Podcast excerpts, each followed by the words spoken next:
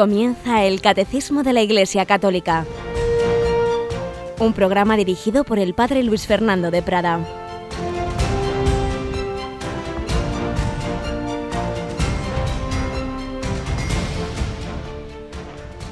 Muy buenos días, queridos amigos, querida familia de Radio María. Bienvenidos a esta nueva semana de Catecismo de la Iglesia Católica, en la que seguimos avanzando, aprovechando de estas riquezas doctrinales, espirituales, de todo tipo que nos ofrece el Catecismo, puesto que es la síntesis de la vida de la Iglesia, de 20 siglos, de la revelación de Dios, de su tradición, de su escritura, de su magisterio, de la vida de los santos, de los testimonios de esa cadena de 20 siglos de discípulos de Cristo, todo ello sintetizado en esta magnífica obra que nos regaló el pontificado de Juan Pablo II y que día tras día, año tras año, en Radio María, pues nos sirve para comenzar el día. Hoy con la ayuda de Yolanda Gómez. Buenos días, Yoli.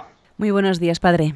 Bueno, y vamos a entrar precisamente en la parte de la fe, fe que está muy ligada a la confianza, confianza que es virtud característica de la devoción al corazón de Jesús, en cuyo mes estamos. ¿A qué hora hacemos ese mes del corazón de Jesús en Radio María, Yoli? Pues lo hacemos después de rezar la oración de vísperas, hacia las 8 menos cuarto, menos 10 de la tarde. Ajá, pero es que además en este mes vamos a tener pues algunos momentos especiales. Vamos a retransmitir desde el Cerro de los Ángeles el sábado 21 de junio la primera parte de una vigilia de adoración que diversos grupos eh, van a tener allí en el Cerro de los Ángeles toda esa noche del 21 al 22 de junio.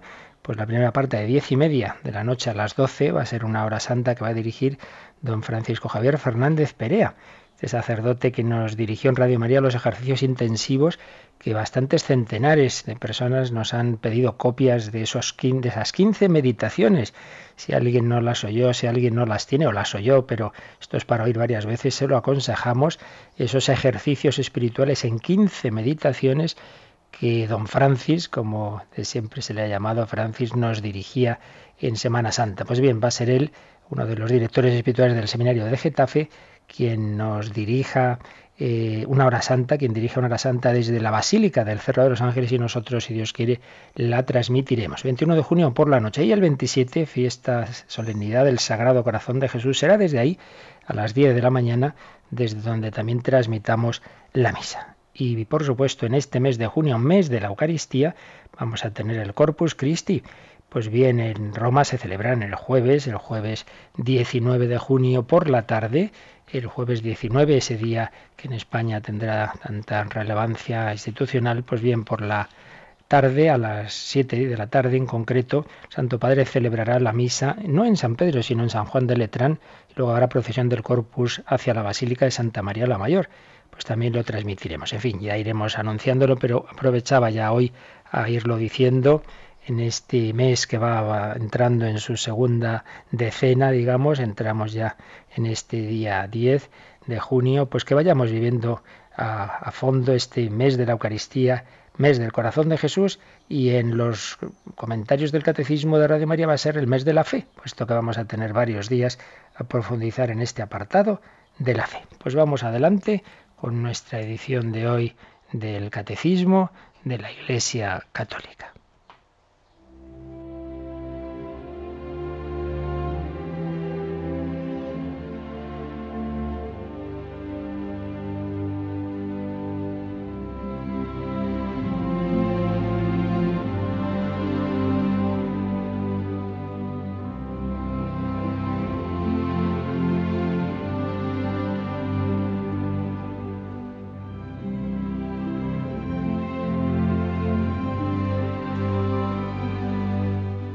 Hoy nuestro primer comentario vamos a tomarlo de un artículo que escribió hace años el sacerdote y escritor y periodista fallecido hace ya bastante José Luis Martín Descalzo, un artículo que titulaba El arco iris de la abuela. Nos contaba lo siguiente. Un muchacho de veintipocos años me escribe para contarme una experiencia espiritual que a él le ha impresionado enormemente. La transcribo tal como él me la cuenta. A finales del pasado diciembre enterramos a mi abuela en su pueblo natal de Valladolid. Esa era su ilusión durante los últimos meses de su vida.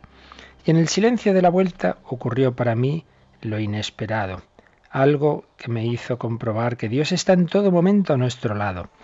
Íbamos entrando por la cara norte de la Sierra de Madrid entre una lluvia intensa, y desde el comienzo del regreso una pregunta rondaba dentro de mí. ¿Estará bien la abuela? ¿Verá a Dios? ¿Hemos hecho bien trayéndola allí? ¿Aquí? Yo la quería mucho. Ella me había enseñado a rezar cuando era pequeño. Cuidó de mí en muchos momentos y ahora estaba tan lejos. Por eso me repetía y me repetía, ¿estará bien en estos momentos? Y entonces sucedió. Entonces llegó la respuesta. Se abrió un hueco entre las nubes y asomó tímidamente el sol, pero con la suficiente fuerza como para dibujar en el cielo el más brillante, el más limpio y hermoso arco iris que jamás había visto. Sí, sentí que a través de él mi abuela se dirigía a mí. Me estaba contestando. Sí, estoy muy bien, mira mi sonrisa. Quise disimular las lágrimas que afloraron a los ojos. Eran lágrimas de alegría, porque entendí que ella descansa en paz junto a Dios.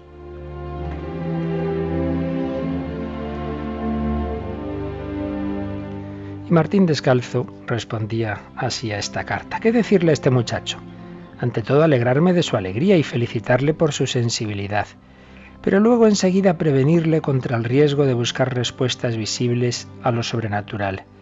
Y esto por muchas razones, porque lo sobrenatural es siempre misterioso.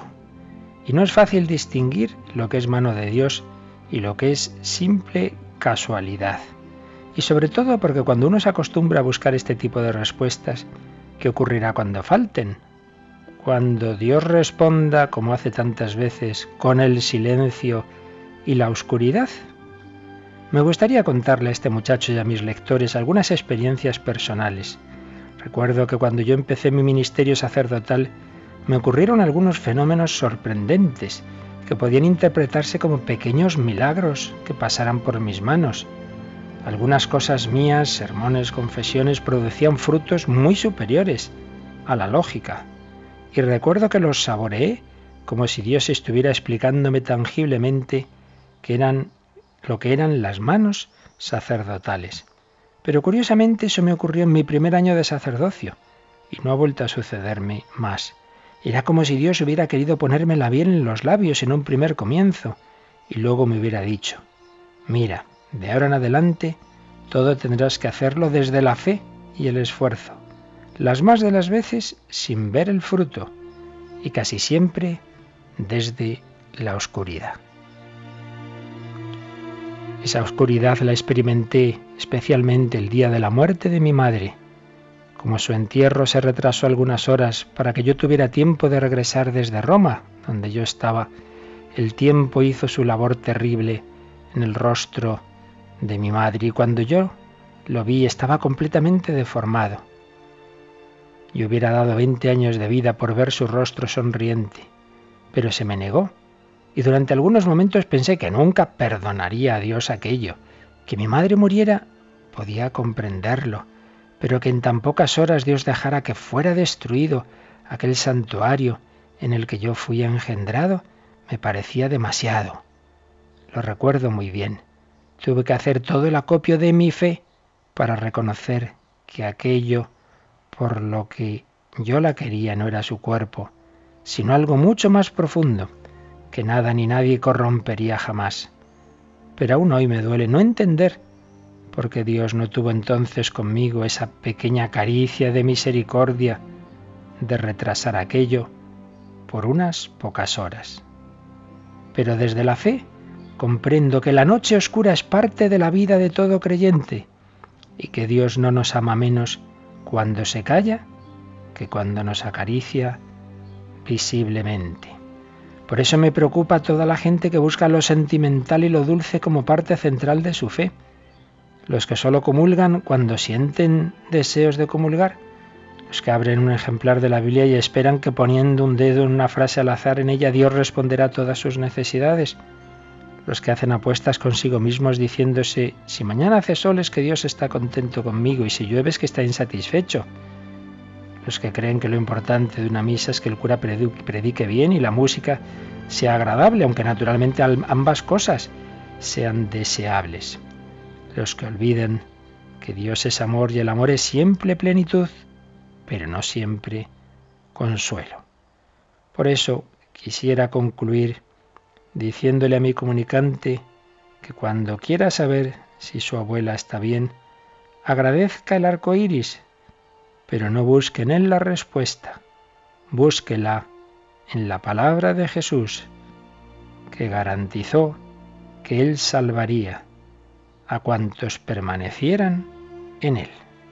Ese sí que es un arco iris, seguro y magnífico. Pues una bella reflexión de Martín Descalzo, claro que Dios puede darnos, y a veces lo hace, signos y hacer esos pequeños milagros, pero no vivamos pendientes de ellos. El milagro mayor se da cada día. Milagro de la vida, el milagro de la fe, el milagro de la Eucaristía, el milagro de que Jesús se te da en la comunión, el milagro de que sostiene nuestra fe y nuestra alegría.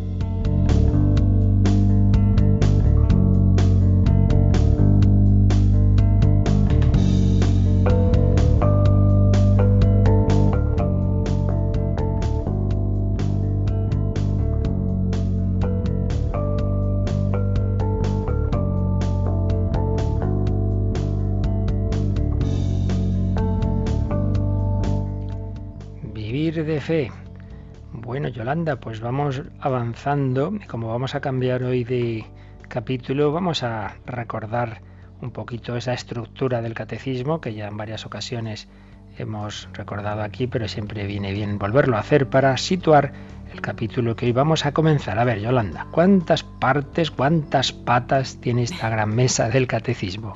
Pues como la mesa, cuatro patas. Ah, qué lista, qué lista. que son, recordémoslo. Pues la primera pata, la profesión de fe, que es lo que creemos, el credo. La segunda es la celebración del misterio cristiano. La tercera es la vida en Cristo y la cuarta, la oración. Recordémoslo siempre, lo que creemos, la fe, que ahora vamos a profundizar en ello. Segundo, esa fe la celebramos, la celebramos en la liturgia, en los sacramentos, lo que creemos, lo que celebramos. Esa fe creída y celebrada hay que llevarla a la vida, la moral, tercera parte, y todo ello en, oración, la vida de oración, la cuarta parte, que aquí en Radio María nos explica los viernes el Padre Miguel Ángel Morán. Bien, pues estamos en la primera parte, habíamos lógicamente antes comenzado por el prólogo del catecismo y luego habíamos comenzado la primera parte, pero las cuatro partes a su vez están divididas en dos secciones, una sección como más básica de fundamentos y luego una segunda sección que desarrolla ya el contenido más directo de cada parte. En la primera parte, ¿cuáles son esas dos secciones, Yoli? Pues tenemos la sección de Creo, Creemos, y luego la segunda sección, la profesión de la fe cristiana. La profesión de la fe cristiana, que será ni más ni menos que ir comentando todo el credo, todo el credo apostólico y niceno-constantinopolitano, pues cuando lleguemos, si Dios quiere, pues empezaremos ahí, Dios Padre, Jesucristo, etcétera. Pero estamos en la primera sección, primera sección que nos ha recordado Yolanda, tiene este título, Creo, creemos. Y a su vez, esta sección tiene varios capítulos de los cuales ya hemos visto dos capítulos. ¿Cuáles han sido? El primer capítulo, El hombre es capaz de Dios, y el segundo capítulo, Dios al encuentro del hombre. El hombre es capaz de Dios fueron aquellas catequesis que dedicamos a cómo la razón, el deseo, el sentido del hombre, sentido religioso del hombre busca a Dios, todo ser humano, incluso el que se diga más ateo, sin embargo desea a Dios y con su razón puede llegar a conocer a Dios. Todo lo que es esa búsqueda desde abajo hacia arriba, por así decir, el hombre que busca a Dios, el hombre que es capaz de Dios por su inteligencia, por su voluntad, vías de acceso al conocimiento de Dios, hasta qué punto podemos conocer a Dios, cómo podemos hablar de Él. Eso era el primer capítulo. Pero sobre todo nos hemos detenido en el segundo capítulo, ese Dios al que el hombre puede buscar y desear es Él, en realidad, el que ha buscado al hombre, el que ha bajado a hablar con el hombre, el que se ha revelado al hombre. Dios al encuentro del hombre. Y a su vez, Yolanda, este segundo capítulo eh, tiene eh, tres artículos que hemos ido viendo en las semanas anteriores. Así es. El artículo primero, la revelación de Dios. El segundo, la transmisión de la revelación divina. Y el tercero, la Sagrada Escritura. Así es. Y entramos, por tanto, hoy en el capítulo tercero. Este Dios que ha hablado al hombre, este Dios que se ha revelado al hombre, que le ha hablado, que se le ha comunicado, esa revelación que nos llega por esos cauces de la escritura y la tradición en la Iglesia, estas catequesis que hemos estado explicando sobre la tradición, la Sagrada Escritura, etcétera, pues bien, Dios ha hablado al hombre, esa revelación nos llega a cada uno de nosotros, te llega a ti y a mí, y ahora viene cómo vamos a responder. Dios te habla, como otra persona te llama a tu casa y tú puedes coger el teléfono o no, puedes ser amable o no. ¿Cómo responde el hombre a Dios? Es lo que vamos a ver a partir de ahora. La respuesta del hombre a Dios, la fe. Por eso os decía que vamos a tener ahora un tiempo sobre la fe en el sentido de concreto de esta virtud teologal de respuesta del hombre a Dios. Y a su vez este capítulo tercero, la respuesta del hombre a Dios, está dividido en el catecismo en dos artículos. Uno, creo, y segundo, creemos. La fe, por un lado, es personal, es de cada uno de nosotros, pero por otro lado, creemos en el seno de la Iglesia. Igual que decíamos que la revelación se nos da dentro de la Iglesia, Cristo primero ha fundado la Iglesia y dentro de ella nos llega la tradición y dentro de la tradición la Escritura, pues también hay que decir que nuestra fe no, nadie de nosotros se cree porque de repente en un desierto eh, tiene una iluminación, sino porque ha recibido la revelación y la fe en el bautismo, la ha recibido dentro de la iglesia. Creo y creemos.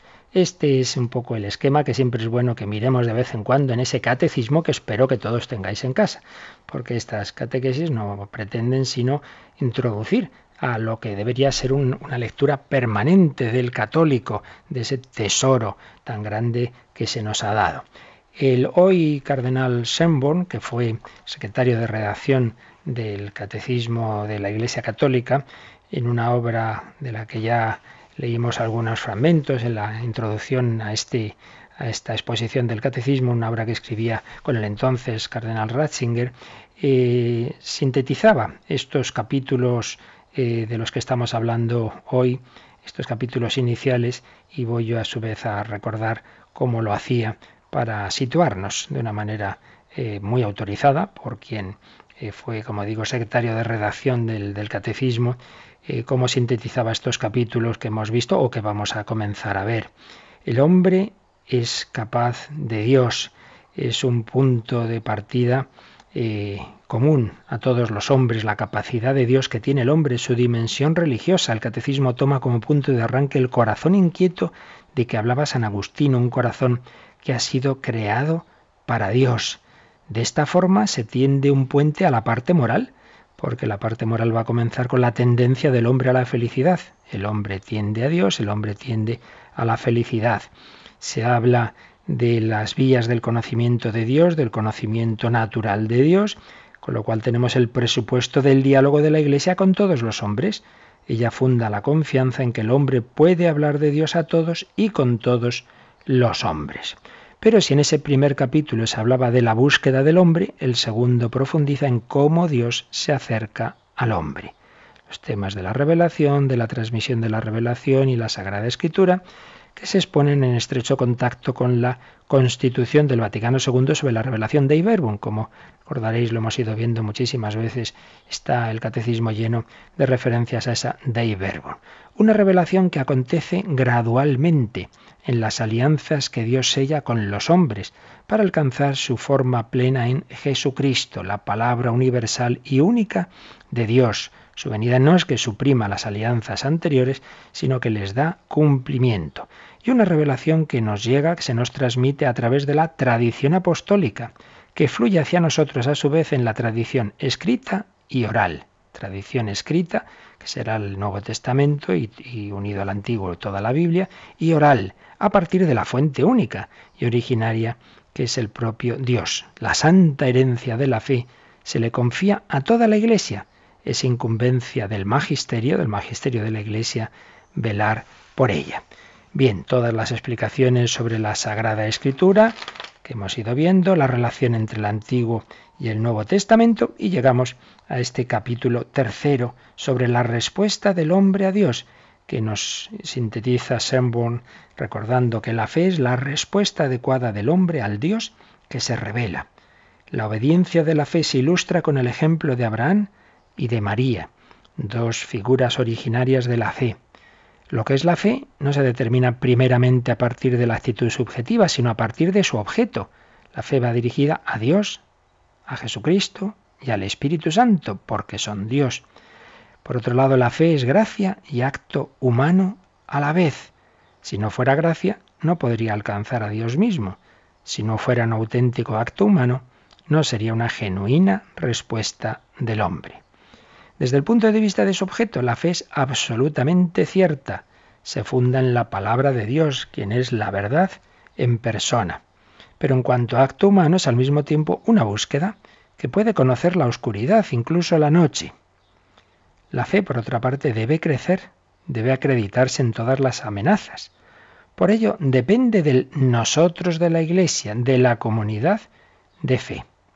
El creo del credo lo dice primero la Iglesia nuestra Madre, que nos enseña a decir creo, creemos. Bien, así sintetiza de entrada eh, lo que vamos a ir viendo con calma eh, Christoph Sermor, este capítulo tercero sobre la fe. Ha sido simplemente una visión de conjunto de lo que nos va a tratar el catecismo, que es lo que ahora vamos nosotros a ir desgranando. Pero antes de entrar en ello, de nuevo vamos a ver los apartados que aparecen en este artículo, en este, perdón, capítulo tercero eh, de la respuesta del hombre a Dios. Primer artículo, creo, a su vez tiene estos apartados. Un apartado que se titula La obediencia de la fe. Y en él se nos va a hablar, como nos decía Cardenal Sanborn, de Abraham, padre de todos los creyentes, y de la Virgen María, de la que Isabel dirá dichosa la que ha creído, la obediencia de la fe. Segundo apartado, tiene este título, esta frase de San Pablo en segunda carta a Timoteo, como lema, yo sé en quién tengo puesta mi fe, yo sé de quién me he fiado, se traduce también a veces, creer en solo en Dios, creer en Jesucristo, el Hijo de Dios, creer en el Espíritu Santo. Un tercer apartado nos va a hablar de las características de la fe. ¿Qué características tiene la fe? Pues que es una gracia, pero que es también un acto humano. Se nos va a hablar de la, la fe y la inteligencia, la fe y la ciencia. Se nos va a hablar de la libertad de la fe, la fe es libre, pero también de su necesidad. Necesitamos la fe para salvarnos, de la perseverancia en la fe y de la fe como comienzo de la vida eterna. Todo esto en el artículo primero, creo. Y luego en el artículo segundo, creemos, tendrá los apartados Mira, Señor, la fe de tu iglesia, esa expresión que dice el sacerdote en la Santa Misa, luego el lenguaje de la fe y una sola fe. En fin, para que vayamos poniéndonos los dientes largos de los temas tan interesantes que van a ir apareciendo en este capítulo tercero de esta primera sección, de esta primera parte del Catecismo de la Iglesia Católica. Siempre es bueno recordar dónde estamos y relacionar unas cosas con otras. Bueno, pues este es el plan que tenemos, así que vamos a empezar con el primer número, el número 142 de este capítulo tercero, la respuesta del hombre a Dios. A ver, Yolanda, ¿qué nos dice el primer número, el 142? Por su revelación, Dios invisible habla a los hombres como amigos, movido por su gran amor y mora con ellos para invitarlos a la comunicación consigo y recibirlos en su compañía. La respuesta adecuada a esta invitación es la fe. De nuevo, se usa aquí una cita del Vaticano II, de la Dei Verbum, de esa constitución tan importante sobre la palabra de Dios. Por su revelación, esa revelación de la que el catecismo nos ha estado hablando en el capítulo anterior, por su revelación no simplemente es que Dios haya dicho palabras, no, no, mucho más. Fijaos todo lo que aquí aparece, qué bello es. Dios invisible habla a los hombres como a amigos, como a amigos, movido por su gran amor, y mora con ellos para invitarlos a la comunicación consigo y recibirlos en su compañía. En esta frasecita hay infinidad de temas maravillosos y viene a ser una síntesis pues de esa invitación de Dios a la amistad con Él en el fondo del sentido de la vida. ¿Por qué nos ha creado Dios? Pues porque Dios, que es amor, ha decidido hacernos compartir, invitarnos a compartir su propia vida. El Dios eterno, el Dios creador, ha creado seres espirituales, ángeles y hombres, capaces de responder a su invitación. Dios invisible habla a los hombres como a amigos. Fijaos, no simplemente como un creador y su criatura. Oye, te he creado, ahí te pongo en la tierra, que lo pases bien. No, no, nos invita a su amistad, nos habla como a amigos. Ya nos llamo siervos, os llamo amigos. Y como explica, explicaba el filósofo Aristóteles, para que haya amistad tiene que haber semejanza de naturaleza. No puedo realmente decir que yo soy amigo de una mosca, seré amigo de otro ser humano con el que puedo compartir ideales, con el que puedo compartir gustos, planteamientos de vida. Pues bien, Dios es de una naturaleza distinta al hombre. ¿Cómo podemos ser amigos? Pues por un lado porque nos eleva a su naturaleza divina por la gracia, pero por otro lado porque Él iba a compartir nuestra naturaleza humana, haciéndose hombre. Dios habla a los hombres como a amigos, se iba a hacer hombre para hablarnos en palabras humanas. ¿Y todo esto de dónde viene? Todo esto es porque está movido por su gran amor. Si vemos en la vida humana, pues qué gestos de amor puede llegar a realizar el hombre a pesar de todas sus limitaciones, pues cómo es capaz del sacrificio, incluso de la muerte por otro, y somos seres humanos limitados, que no será la fuente del amor, la fuente infinita del amor. Dios, movido por su gran amor, nos habla como a amigos. Y además dice que Dios mora con los hombres, mora con ellos. No nos habla ahí como a distancia, se ha quedado con nosotros. Yo estaré con vosotros todos los días hasta el fin del mundo.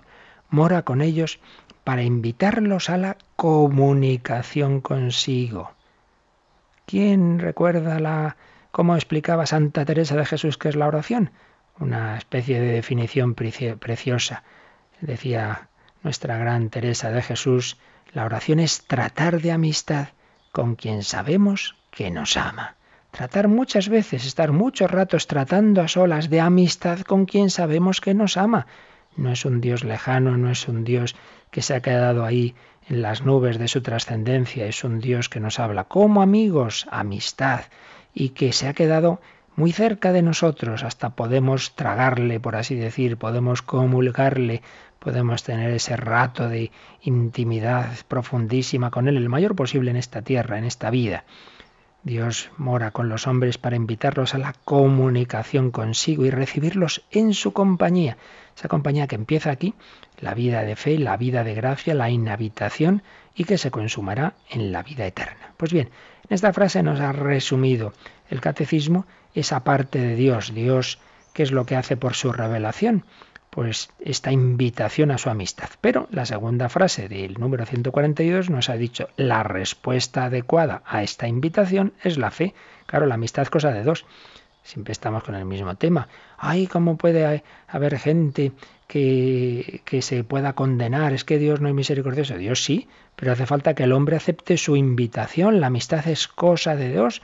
Aquella parábola del que invita al banquete de bodas de su hijo y algunos no van pues, pues no les va a coger por las orejas. La respuesta adecuada a esta invitación es la fe. Revelación de Dios, la parte de Dios y la parte del hombre que es la fe.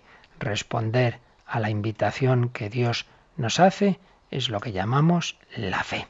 Pues vamos a meditarlo y vamos a pedir al Señor que nos dé esa fe profunda, esa fe, como iremos viendo ante todo, es fiarnos de Él, es confianza, no es simplemente creer unas verdades, que también, como, como iremos explicando, pero ante todo es yo me fío de ti, yo me fío de ti por tu amor, porque tú buscas mi bien, aunque muchas veces no entienda. La fe no es entender, es fiarse. a veces con esos signos que Dios puede darnos y esas caricias sensibles de las que hablábamos en el primer comentario, y otras veces en la oscuridad y en la noche de las que también hablaba nuestro primer comentario. En un caso y en otro, Señor, yo confío en ti. yo confío en ti. Jesús, yo confío en ti. Aún sin ver, sin entender, yo confío condición y de corazón, yo confío en ti. Quiero evitarte que cantes, a que le digas a Jesús con nosotros, Jesús, yo confío en ti. Jesús, yo confío en ti. Jesús, yo confío en ti. Aún sin ver, aún sin ver, sin entender, yo confío en ti. Sin condición ni de corazón, yo confío en ti. Una vez más, cántale fuerte a Él con todo tu corazón, Jesús. Jesús,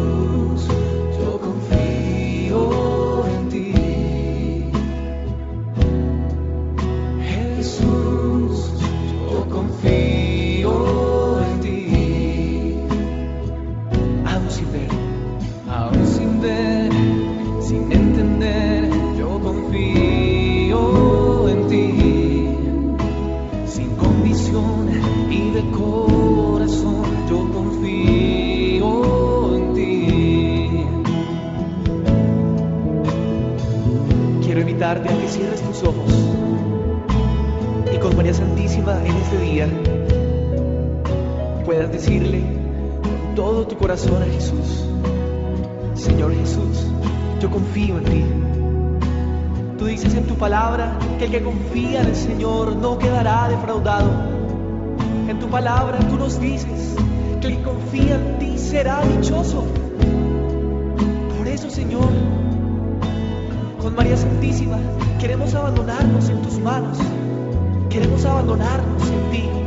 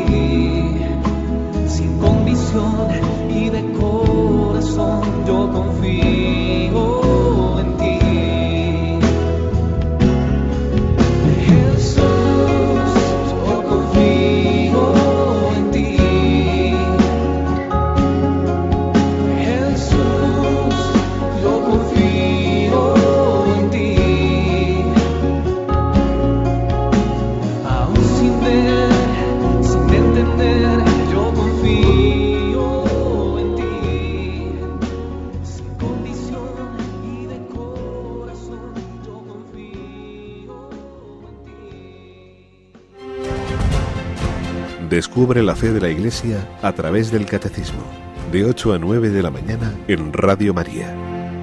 Jesús, yo confío en ti. Seguimos hablando de la fe, como nos la explica el Catecismo de la Iglesia Católica. Nos ha introducido esta, este capítulo, el número 142, pero ya nos dice algo más sobre la fe, el 143, Yoli. Por la fe, el hombre somete completamente su inteligencia y su voluntad a Dios. Con todo su ser, el hombre da su asentimiento a Dios que revela. La Sagrada Escritura llama obediencia de la fe a esta respuesta del hombre a Dios que revela. Aquí ya se nos van dando algunas características de la fe que poco a poco nos va a ir explicando todo el capítulo, pero como digo, aquí ya vienen algunas características muy importantes. Por la fe, el hombre somete completamente su inteligencia y su voluntad a Dios. Claro, no aunque nos haya elevado a su, a su nivel, a su nos haya dado participación en su naturaleza divina, pero obviamente nosotros siempre seremos criaturas, seremos hijos y Él es el creador, Él es el Padre. Obviamente, en, este sentido, siempre va a haber una distancia infinita y por tanto lo lógico es que yo me someta a Él, que yo le someta mi pequeñísima inteligencia a su inteligencia infinita, que yo someta mi voluntad a la suya. Por la fe el hombre somete completamente, totalmente su inteligencia y su voluntad a Dios con todo su ser, no solo con ahí con un poquito de mi pensamiento, no, no, con todo su ser, el hombre da su asentimiento a Dios que revela. Si Dios me habla, pues hijo, no, no, no hay nada que dudar ni que discutir. Si lo ha dicho Dios, pues si es palabra de Dios, bueno, sí, en parte estoy de acuerdo, hombre, eso no tiene ningún sentido. Si es Dios el que te habla, la respuesta lógica es el total asentimiento con todo su ser el hombre da su asentimiento a Dios que revela. Pues bien, esta actitud de someter la inteligencia y la voluntad a Dios, de darle ese asentimiento, nos dice el catecismo, es lo que la Sagrada Escritura llama obediencia de la fe. Llama obediencia de la fe a esta respuesta del hombre a Dios que revela. Luego veremos cómo el 144 precisamente nos hace ver que obedecer viene de estas palabras latinas ob audire. Audire es oír. Obedecer viene de oír. Obedecer es eh, en la fe someterse libremente a la palabra que Dios nos dice, porque su verdad está garantizada por Dios. Pero vamos a fijarnos un poquito más en lo que implica este someter la inteligencia y la voluntad a Dios, lo que implica la obediencia.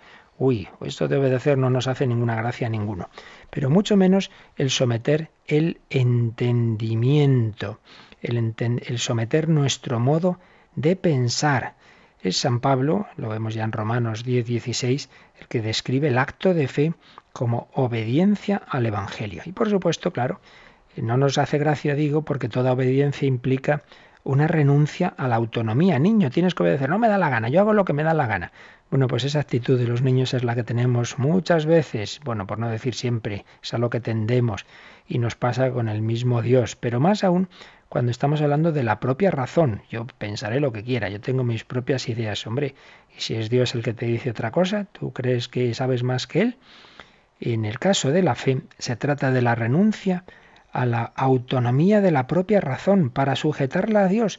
Fijaos que dice San Pablo en 2 Corintios 10:5, hacemos cautiva toda inteligencia bajo la obediencia de Cristo, toda inteligencia. Explicaba teólogo padre Cándido Pozo, que estudió mucho y publicó mucho cosas muy interesantes sobre la fe, que esta renuncia a la autonomía de la propia razón para someterla al testimonio de Dios es una ofrenda dolorosa, de algo terriblemente costoso, porque es muy íntimo, claro, lo más íntimo nuestro es como yo pienso, son mis ideas. Por eso San Pablo en Filipenses 2.17 hablará del sacrificio y ofrenda sagrada de vuestra fe. Hay por ello en el, en el acto de fe, seguía explicando Padre Pozo, un sacrificio íntimo y doloroso que el hombre ofrece libremente a Dios, que solo a Él es debido. Yo a nadie más le tengo que someter mi inteligencia, no faltaría más aunque es lógico por otra parte, también en el orden humano, análogamente, un niño pequeño, pues lo normal es que se fíe de sus padres, de sus profesores, de quien sabe más, eso es obvio, pero nunca de esa manera plena, total y absoluta en que el hombre somete su inteligencia a Dios. Solo a Dios es debida esa sumisión. ¿Es doloroso? Sí, pero fijaos que aquí pasa lo que ocurre en general en la vida cristiana, que todo sacrificio, toda renuncia, siempre al final es, eh, se recibe el ciento por uno. Eh, aunque es sacrificio doloroso y sacrificio libremente ofrecido a Dios, esa mortificación, esa abnegación de la tendencia a regirse por la propia evidencia de las cosas, esa renuncia a la autonomía de la propia razón, no es al final un empobrecimiento del yo, sino al revés, el desarrollo máximo de las propias fuerzas intelectuales.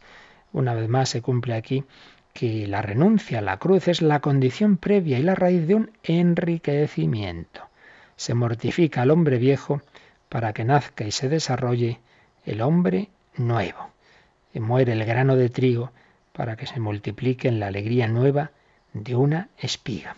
Por ello también pasa aquí lo mismo, que esa renuncia del hombre a regirse eh, exclusivamente por la evidencia interna que su razón ve en las cosas, eh, según el pobre conocimiento humano, esa renuncia al final pues le lleva a apropiarse de conocimientos del mismo Dios. Vamos a pensar no a mi manera humana, sino al modo divino. Voy a ver las cosas como Dios las ve. La encíclica Lumen Fidei, esa primera encíclica del Papa Francisco, aprovechando lo que ya había dejado preparado el Papa Benedicto XVI, pues nos dice que la fe es ver las cosas con los ojos de Dios, con los ojos de Jesús. Pues hombre, salgo ganando, me parece, que Dios sabe mucho mejor que yo cómo son las cosas. Me apropio de los conocimientos del propio Dios. El hombre ajusta sus conocimientos a los conocimientos mismos de Dios por la fe. Por tanto, lo que parece una renuncia, y lo es, al final es un enriquecimiento en el, plano más trascendental para la vida del hombre.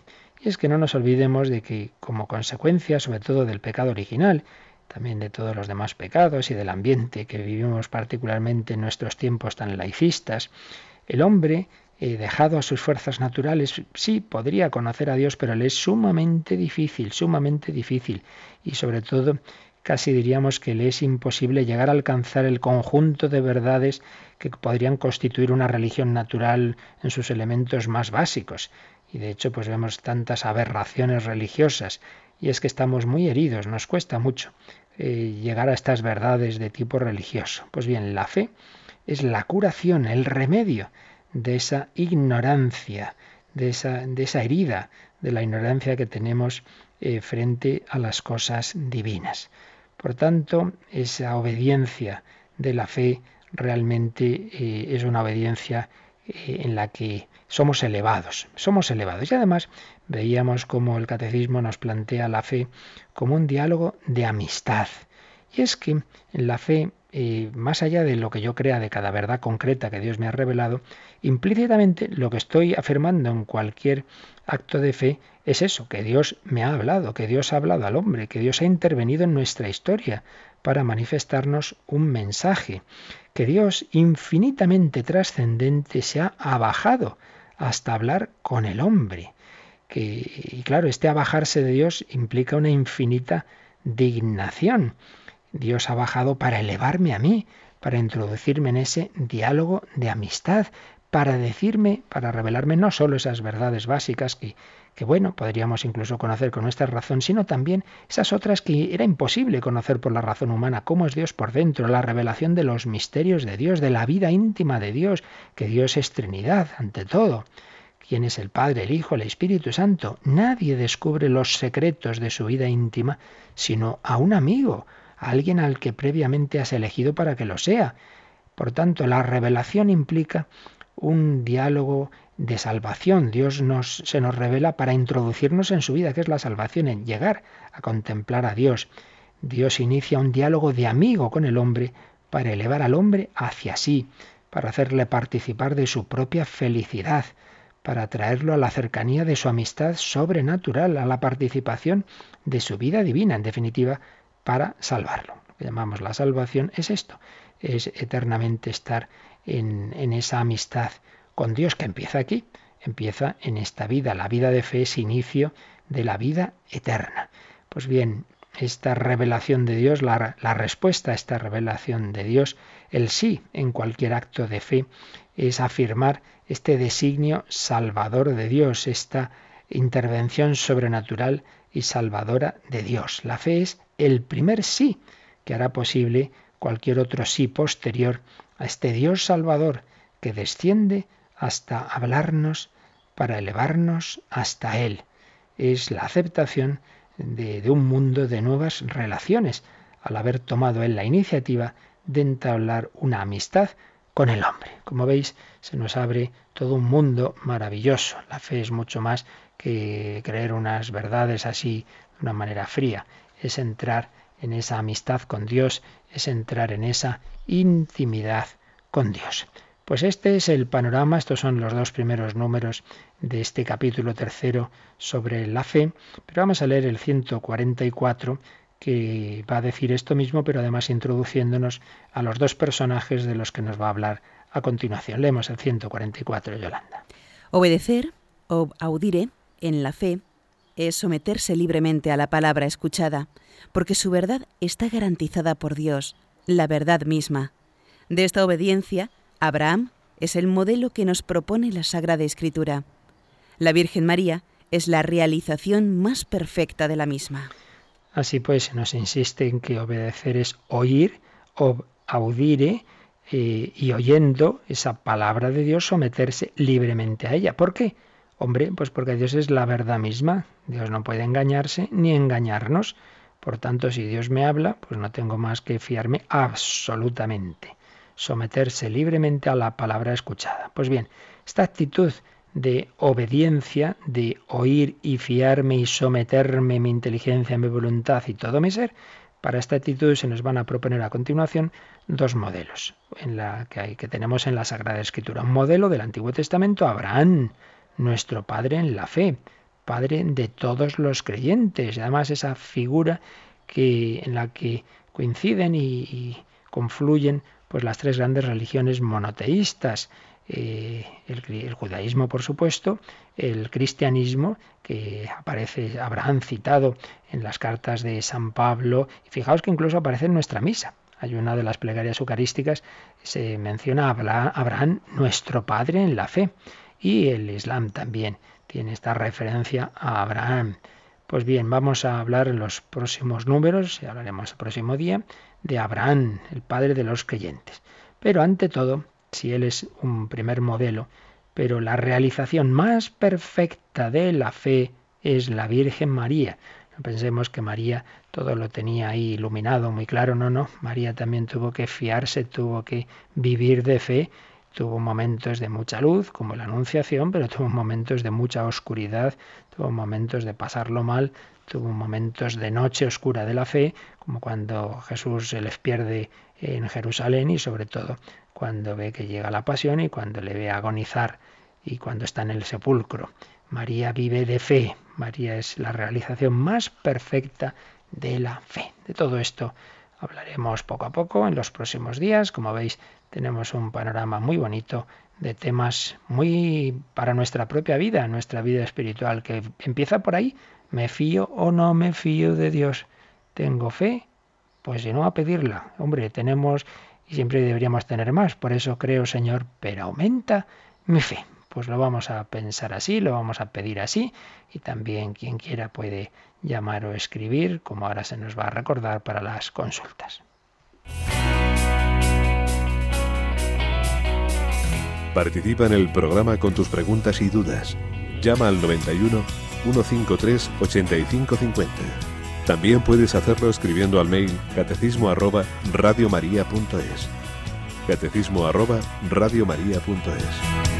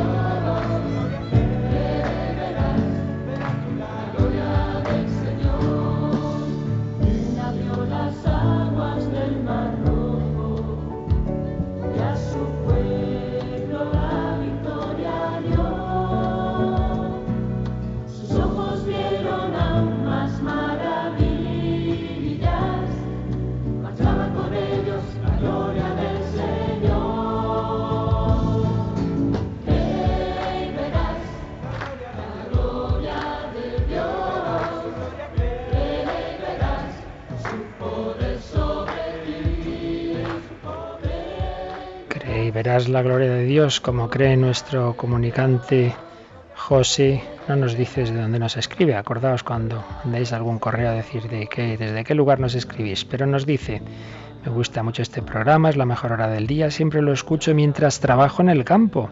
Después continúo escuchando Radio María y hasta los frutos que recojo de la tierra son más grandes. Gracias a diario doy las gracias a Dios y a la Virgen por darme tan generosos frutos. Pues pedimos por José para que viva con esa fe, esa vida en el trabajo que permite muchas veces ese espíritu de oración y encima escuchando Radio María. Cree y verás la gloria de Dios.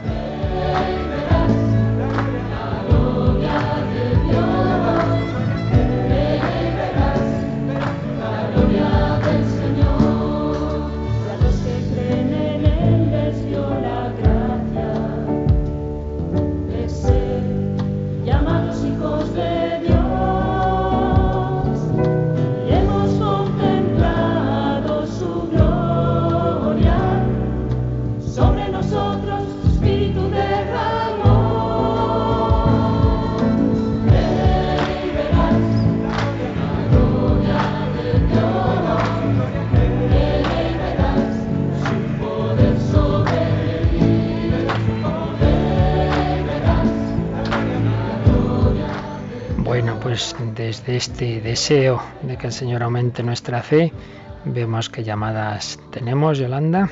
Nos ha llamado Carlos de Madrid y pregunta cómo puede saber una persona si Dios le está llamando verdaderamente, si tiene vocación. Bueno, es ese tipo de preguntas que siempre digo que no se puede responder en medio minuto por antena. Eh, eso hay que tener, es muy conveniente tener un sacerdote cercano, una persona que nos ayude en el discernimiento. Pero bueno, por decir dos palabras. Ante todo, estar en unión con Dios, vida de oración, y entonces en la unión con Dios nos vamos enterando de lo que nos dice. Y por otro lado, abnegación, es decir, no aferrarse a nada, no cerrarse a nada, Señor, lo que tú quieras. Si una persona está dispuesta a encontrar la voluntad de Dios y habla con Dios, se acaba enterando. Pero para ayudarle a hacer ese discernimiento es muy importante tener a alguien cerca que nos ayude, no que nos diga lo que le parece, sino nos ayude a encontrar, a discernir esa voz de Dios. De ahí repito la conveniencia, la suma conveniencia de alguien que nos ayude a ser posible un sacerdote, pero bueno, puede ser una persona de gran experiencia en la vida espiritual, un religioso, religiosa un laico avezado en la vida espiritual que nos ayude en ese discernimiento. Pero mucho más de eso es difícil decir por antena a alguien que no conocemos. ¿Qué más? Luis de Zaragoza nos dice que el dar todo y confiar en la providencia, em, ¿eso quiere decir que la improvisación puede resultar una falta de responsabilidad? No sé si acabo de entender mucho la pregunta, la verdad. Eh, depende también, eh, digamos, Dios no nos llama a todos, como es natural, al misma, a, la misma, a la misma forma de confianza en la providencia. Todos tenemos que confiar en la providencia. Pero Dios nos llama a ello también en distintas vocaciones. Precisamente se nos hablaba en la anterior pregunta de la vocación. Entonces, por ejemplo, a un, a un Francisco de Asís, pues Dios le llama a confiar en la providencia de una manera muy radical, o, o a los hermanos, hermanas del del cotolengo, pues no pueden ni siquiera pedir, ni siquiera pedir eh, una limosna, sino que tienen que fiarse de que Dios les dará lo que necesitan. En cambio, un padre de familia que tiene su trabajo, pues es lógico que ponga los medios para eh, tener lo que le permita sustentar a su familia.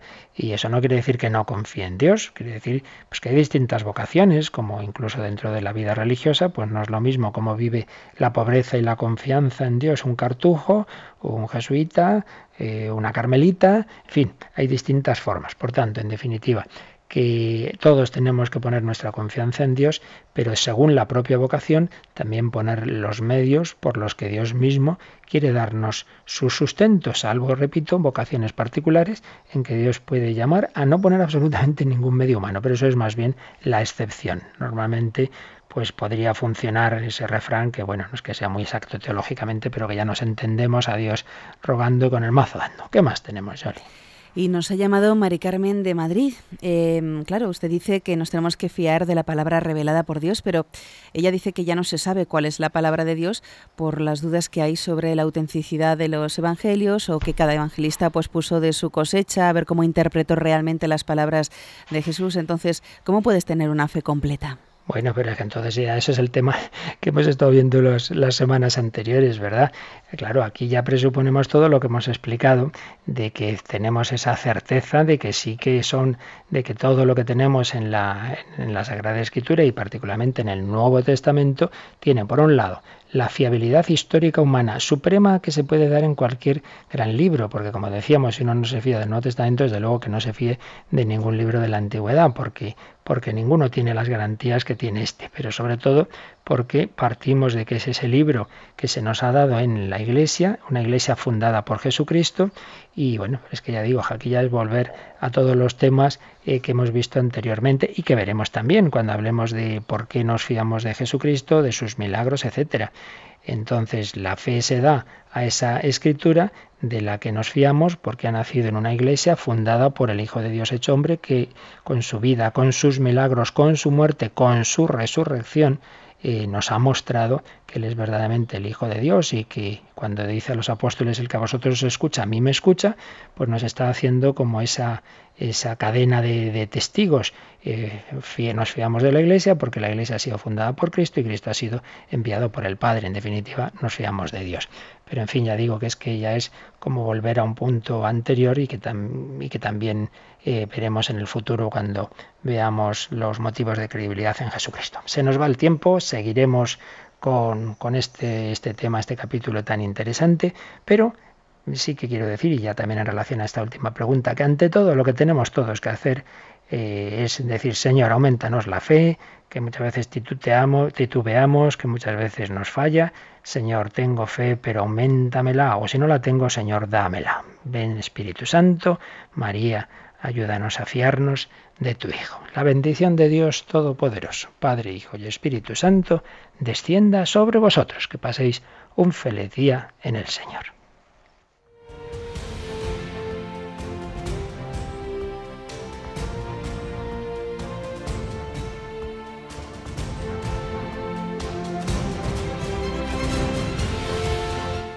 Han escuchado en Radio María el Catecismo de la Iglesia Católica,